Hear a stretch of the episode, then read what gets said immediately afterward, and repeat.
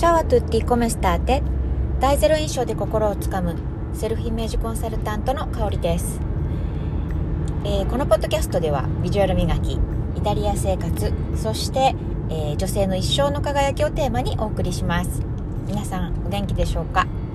えー、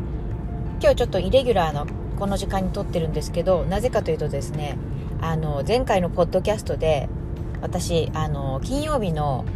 2時半からインスタライブやりますってめちゃめちゃ張り切って言ったんですけどあの2時半っていうのはですねイタリア時間で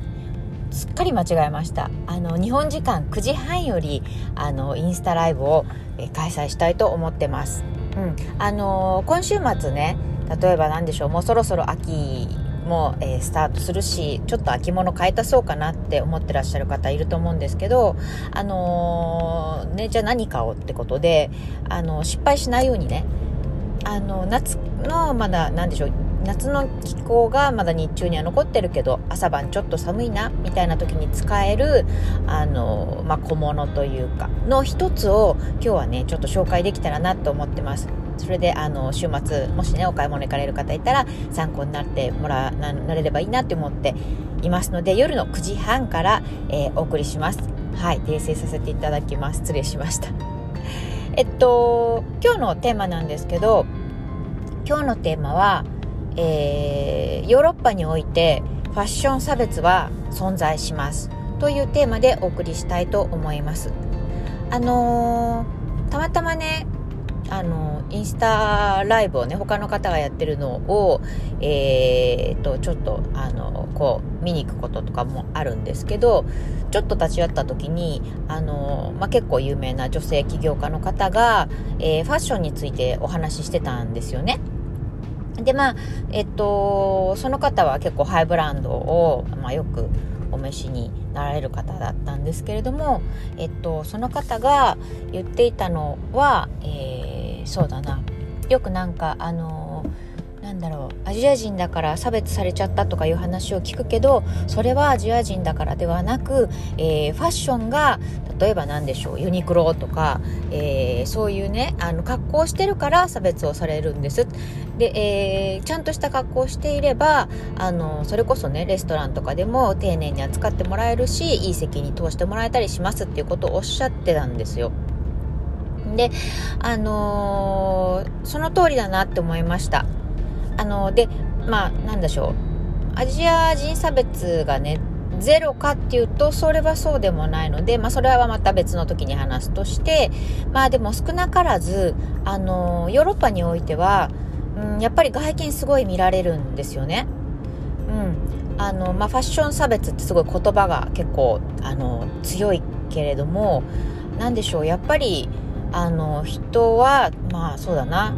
まあ、イタリアとかフランスとか特にその何でしょうファッションにとてもあの敏感な国はあの特にそれが言えるというふうに私は感じています。で逆を返すとあのやっぱりねそれなりの例えばきちんとしたレストランとかきちんとしたホテルに行く時はあのそれこそ相手に対するリスペクトということを考えてあのそこのレストランの雰囲気に合う格好をしていくってことが大事なんじゃないかなっていうふうに思ってます。あのそうすることによってレストラン例えばレストランだったらレストラン側の方があこの人はあのうちにね来てくれるのにあのおしゃれをねしてきてくれたんだな。じゃああのこういう素敵な人であればあのいい席にお通ししようとかあの逆にそれこそ T シャツ短パンで来たお客さんに対してはなんでなんなんでこの格好で来たんだろうじゃあもう適当なんだったら適当な席でいいよね？って思われちゃっても仕方ないんですよね。うん、それは何でしょう？あのレストランの、えー、方の態度が悪いとかではなくてそもそものあの自分の問題で自分がリスペクトしなかったらそれなりの、えー、扱いしか受けれないよっていうことなんですよね。うん、そうだからあのー、そうきちんとその会う人それから会う、え行く場所に合わせて、えー、自分の、えー、外見ビジュアルを整えるっていうことが、あのー、すごくねあの大事だしあのなんでしょうやっぱり、うん、日本人で海外で住む住んでいると余計思うんですけどやっぱり日本人があのそういうちょっと格好がひどいわよねみたいなことをね思われるのもすごい悲しいし嫌だ嫌だからとか言って思いっきり本音です。あの